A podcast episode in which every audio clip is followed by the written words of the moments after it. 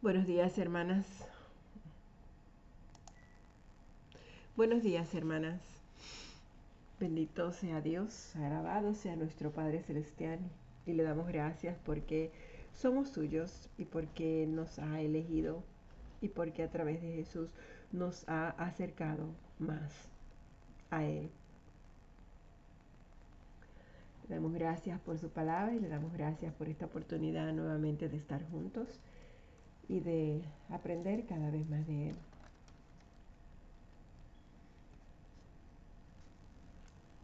A través de la lectura que estamos haciendo nos damos cuenta, eh, sobre todo cuando leímos sobre Josué y Caleb, como ellos no permitían que personas negativas y que personas incrédulas los afectaran adversamente.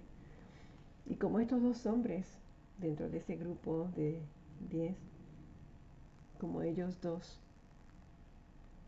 estaban llenos de fe y llenos de confianza en que podían conquistar a sus enemigos. De esa misma manera debemos todos nosotros sostener firmemente nuestra fe para no dejar que personas pesimistas nos roben el gozo. Y no debemos dejar que los escépticos destruyan nuestra confianza. Debemos creer que Dios es un buen Dios y que Él tiene un buen plan para nuestras vidas. El enemigo usa a personas para agotarnos y para robarnos la esperanza y para robarnos la paz. Así que no debemos dejar que su amargura y que su negativismo nos afecten o que infecten nuestro gozo. Cuando seamos tentados a quejarnos o a rechazar eh, las cosas de Dios, tenemos que levantarnos y, y decirle no a las conversaciones negativas decirle no a las murmuraciones y decirle no a las cosas que no vienen de Él, que sabemos que no son de Él, porque si nos dejan un trago amargo en nuestro corazón, significa que no vienen de Él, que no son de Dios. Y eso nos va a llevar a cambiar en nuestra vida, acercarnos mucho más a Él. Por el contrario, tenemos que adorar y honrar al Señor antes que dejarnos desviar por todas las cosas que interfieren en nuestro camino. Inclinarnos humildemente sobre su rostro o sobre nuestros rostros ante Dios y orar y ver cómo Él trabaja a nuestro favor. Sobre todo en estos días donde cada persona tiene diferentes situaciones y donde el anhelo de estar afuera es tan grande y, de compartir con otras personas, pero seguir siempre en disciplina buscando lo mejor para los nuestros y para nosotros bajo los estatutos de nuestro Padre Celestial. Gracias Señor por, por esta nueva oportunidad y por este privilegio y por este día nuevo, hermoso, por esta lluvia que nos permite ver el verdor ese nuevo verdor de primavera que, nos está diciendo aquí es un nuevo comienzo para, para tu vida. Y ver cómo después que los árboles se secaron y, y, ya no quedaba ni una rama, como ahora están todos reverdecidos, hermosos. Es como un grito de Dios dejándonos saber, todo es nuevo. Yo hago todas las cosas nuevas hermoso Dios. Así que continuamos con la lectura de la Biblia, el libro de números, capítulo 17, y la traducción que estamos leyendo es la nueva traducción viviente. La vara de Aarón brota. Entonces el Señor le dijo a Moisés, diles a los israelitas que te traigan doce varas de madera una por cada jefe de las tribus de los antepasados de Israel, y escribe el nombre de cada jefe en su propia vara. Escribe el nombre de Aarón sobre la vara de la tribu de Leví, pues debe haber una vara por cada jefe de tribu patriarcal. Coloca las varas en el tabernáculo delante del arca que contiene las tablas del pacto donde me encuentro contigo. Entonces de la vara del hombre que yo elija saldrán brotes y finalmente pondré fin a las murmuraciones y a las quejas de este pueblo en contra de ustedes.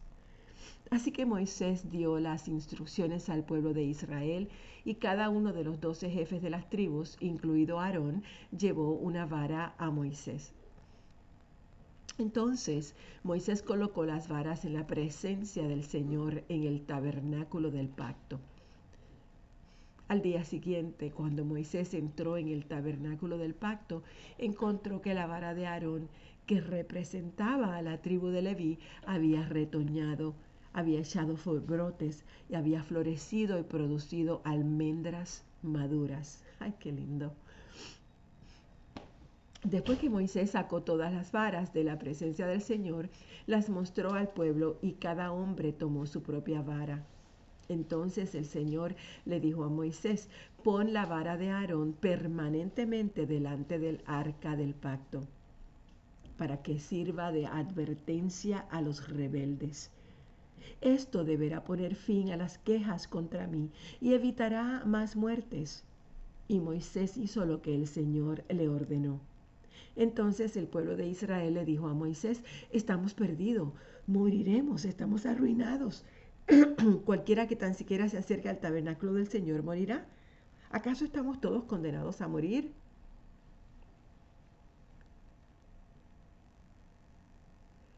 Luego el Señor le dijo a Aarón, Tú y tus hijos y tus parientes de la tribu de Leví serán los responsables de cualquier ofensa relacionada con el santuario pero solo tú y tus hijos serán los responsables de las faltas relacionadas con el sacerdocio. Trae a tus parientes de la tribu de Leví, tu tribu patriarcal, para que te ayuden a ti y a tus hijos a realizar los deberes sagrados delante del tabernáculo del pacto. Sin embargo, cuando los levitas realicen los deberes asignados en el tabernáculo, deberán tener cuidado de no acercarse a los objetos sagrados ni al altar. Si lo hacen, tanto tú como ellos morirán.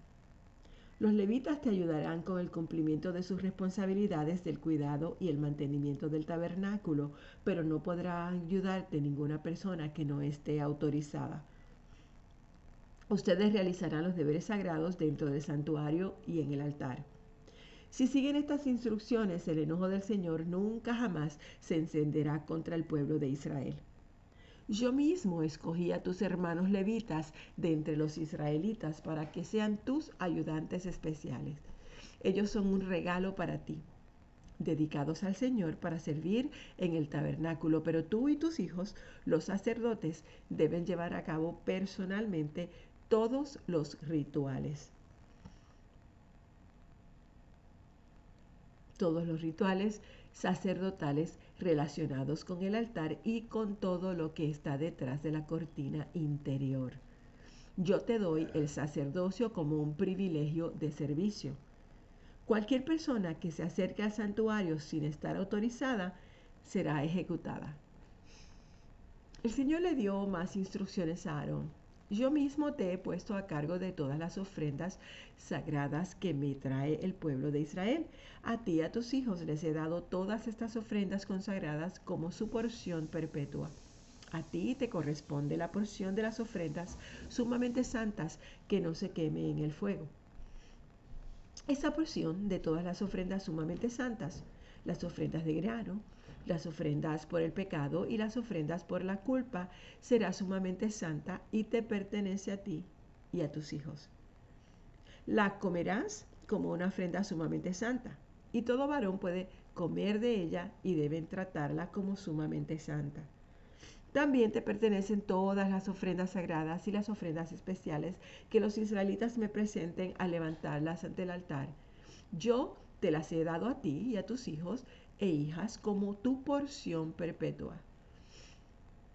Todo miembro de tu familia que esté ceremonialmente puro podrá comer de estas ofrendas.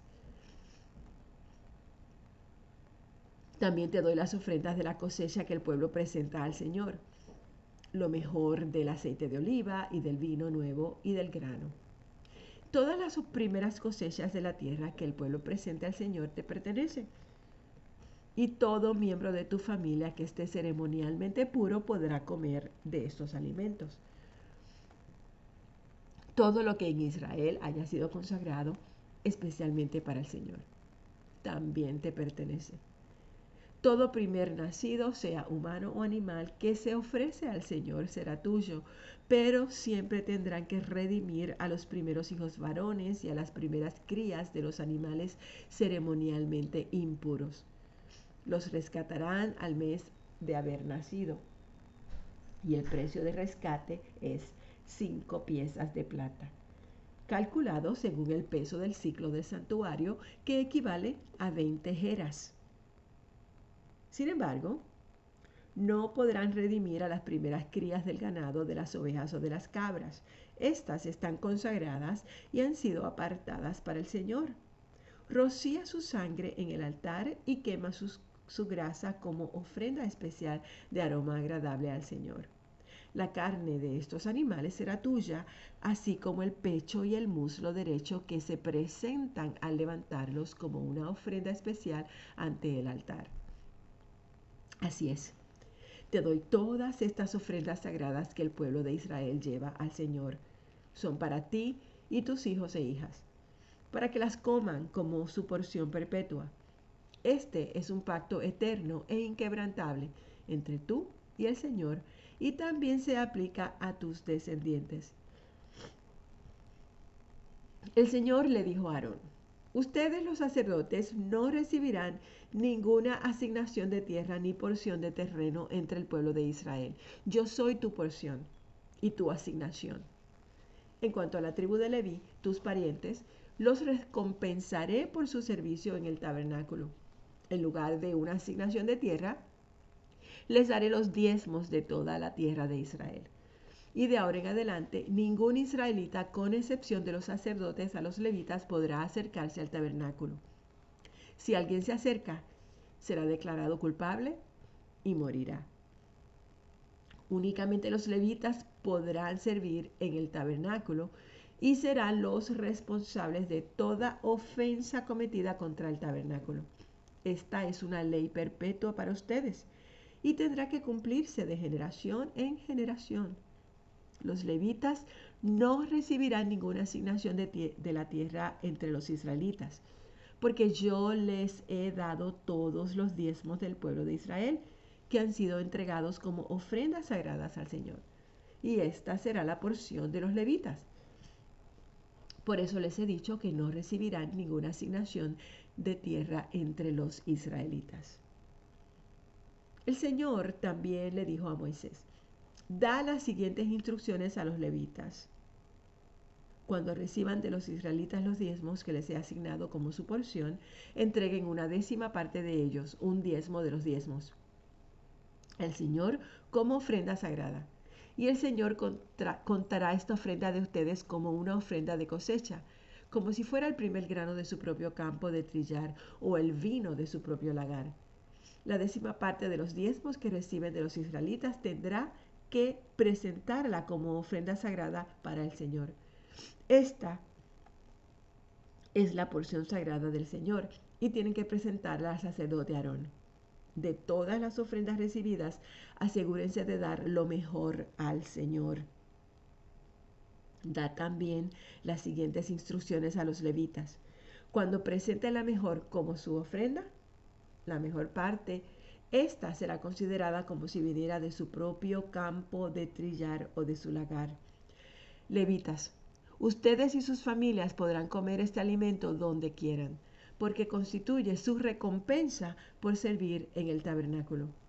No serán considerados culpables por aceptar los diezmos ofrecidos al Señor, si dan la mejor porción a los sacerdotes. Sin embargo, tengan cuidado de no considerar las ofrendas sagradas del pueblo de Israel como si fuera algo ordinario. Si lo hacen, morirán. El Señor les dijo a Moisés y a Aarón, este es otro requisito legal ordenado por el Señor. Díganle al pueblo de Israel que traiga una novilla de color rojizo, un animal perfecto, sin defectos, y al que nunca se le haya colocado un yugo para el arado. Entréguenla al sacerdote Eleazar para que sea llevada fuera del campamento y la maten en su presencia. Entonces Eleazar tomará con el dedo un poco de la sangre y la rociará siete veces hacia el frente del tabernáculo. La novilla será quemada por completo, la piel, la carne, la sangre y el estiércol en presencia de Eleazar. Después el sacerdote Eleazar tomará un palo de cedro, una rama de hisopo y un poco de hilo escarlata y los arrojará en el fuego donde se quema la novilla. Luego, el sacerdote lavará su ropa y se bañará en agua. Después podrá volver al campamento y aunque permanecerá ceremonialmente impuro hasta el anochecer, el hombre que queme el animal también lavará su ropa y se bañará en agua y también permanecerá impuro hasta el anochecer. Luego, alguien que esté ceremonialmente puro recogerá las cenizas de la novilla y las depositará fuera del campamento en un lugar ceremonialmente puro las conservarán allí para que la comunidad de Israel las use en el agua para la ceremonia de purificación. Esta ceremonia se realiza para quitar los pecados. El hombre que recoja las cenizas de la novilla también lavará su ropa y quedará ceremonialmente impuro hasta el anochecer. Esta será una ley perpetua para los israelitas y para todo el extranjero que viva entre ellos. El que toque el cadáver de un ser humano quedará ceremonialmente impuro durante siete días. Esta persona debe purificarse el tercer y el séptimo día con el agua de la purificación. Entonces quedará purificada. Pero si no lo hace el tercer día y el séptimo día, quedará impura aún después del séptimo día. El que toque un cadáver y no se purifique de la debida manera contamina el tabernáculo del Señor y será excluido de la comunidad de Israel. Ya que no se roció con el agua de la purificación, su contaminación continúa. La siguiente ley ritual se aplicará cuando alguien muera dentro de una carpa. Todos los que estén o todos los que entren en esa carpa y los que se encontraban en ella cuando la muerte ocurrió quedarán ceremonialmente impuros durante siete días. Todo recipiente abierto en la carpa que no estaba cerrado con tapa también estará contaminado. Y si alguien en el campo abierto toca el cadáver de alguien que mataron a espada o que murió de muerte natural, o si alguien toca un hueso del ser humano o una tumba, esa persona quedará contaminada durante siete días. Para quitar la contaminación, pongan en un frasco parte de las cenizas de la ofrenda quemada de la purificación y echen agua fresca sobre ellas. Después, alguien ceremonialmente puro tomará una rama de hisopo y la mojará en el agua. Esa persona debe rociar el agua sobre la carpa y sobre todos los muebles de la carpa y sobre las personas que estaban en ella también sobre la persona que tocó un hueso humano o tocó una persona que mataron o que murió de muerte natural o tocó una tumba. La persona ceremonialmente pura rociará el agua sobre los que quedaron contaminados el tercer y el séptimo día. Después, el séptimo día, las personas en un proceso de purificación deben lavar sus ropas y bañarse. Entonces, esa noche quedarán limpios de su contaminación pero los que se contaminen y no se purifiquen serán excluidos del Señor, ya que el agua de la purificación no se ha rociado sobre ellos y quedarán contaminados. Esta será una ley perpetua para el pueblo. Aquellos que rocíen el agua de la purificación deben lavar sus ropas después de hacerlo. Y todo el que toque el agua usada para la purificación quedará contaminado hasta el anochecer toda cosa o toda persona que toque a alguien que esté contaminado quedará ceremonialmente impura hasta el anochecer. En el primer mes del año, toda la comunidad de Israel llegó al desierto de Sin y acampó en Cádiz. Mientras estaban allí, Miriam, la hermana de Moisés, murió y la enterraron ya que en ese lugar no había agua para que el pueblo bebiera, la gente nuevamente se rebeló contra Moisés y contra Aarón. El pueblo culpó a Moisés y le dijo, si tan solo hubiéramos muerto con nuestros hermanos delante del Señor, ¿por qué trajiste a la congregación del pueblo del Señor a este desierto para morir junto con todos nuestros animales. ¿Por qué nos obligaste a salir de Egipto y nos trajiste a este terrible lugar? Esta tierra no tiene ni grano, ni higos, ni uvas, ni granadas, ni agua para beber. Entonces Moisés y Aarón se apartaron del pueblo y fueron a la entrada del tabernáculo, donde cayeron rostro en tierra. Allí la presencia gloriosa del Señor se les apareció, y el Señor le dijo a Moisés, tú y Aarón tomen la vara y reúnan a toda la comunidad. En presencia de todo el pueblo, háblale a la roca y de ella brotará agua.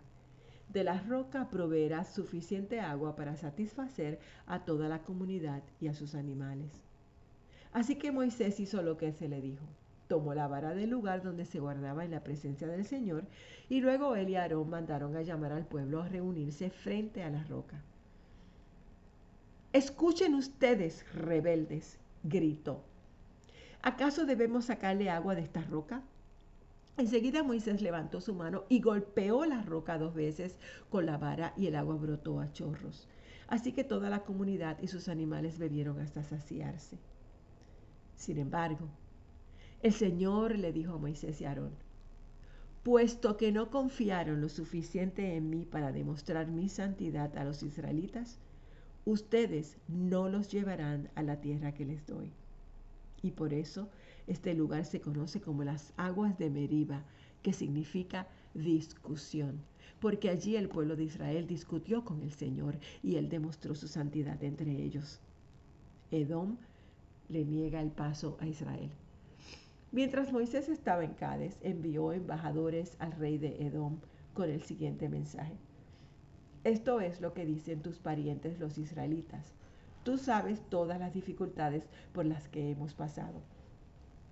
Nuestros antepasados bajaron a Egipto y allí vivimos un largo tiempo.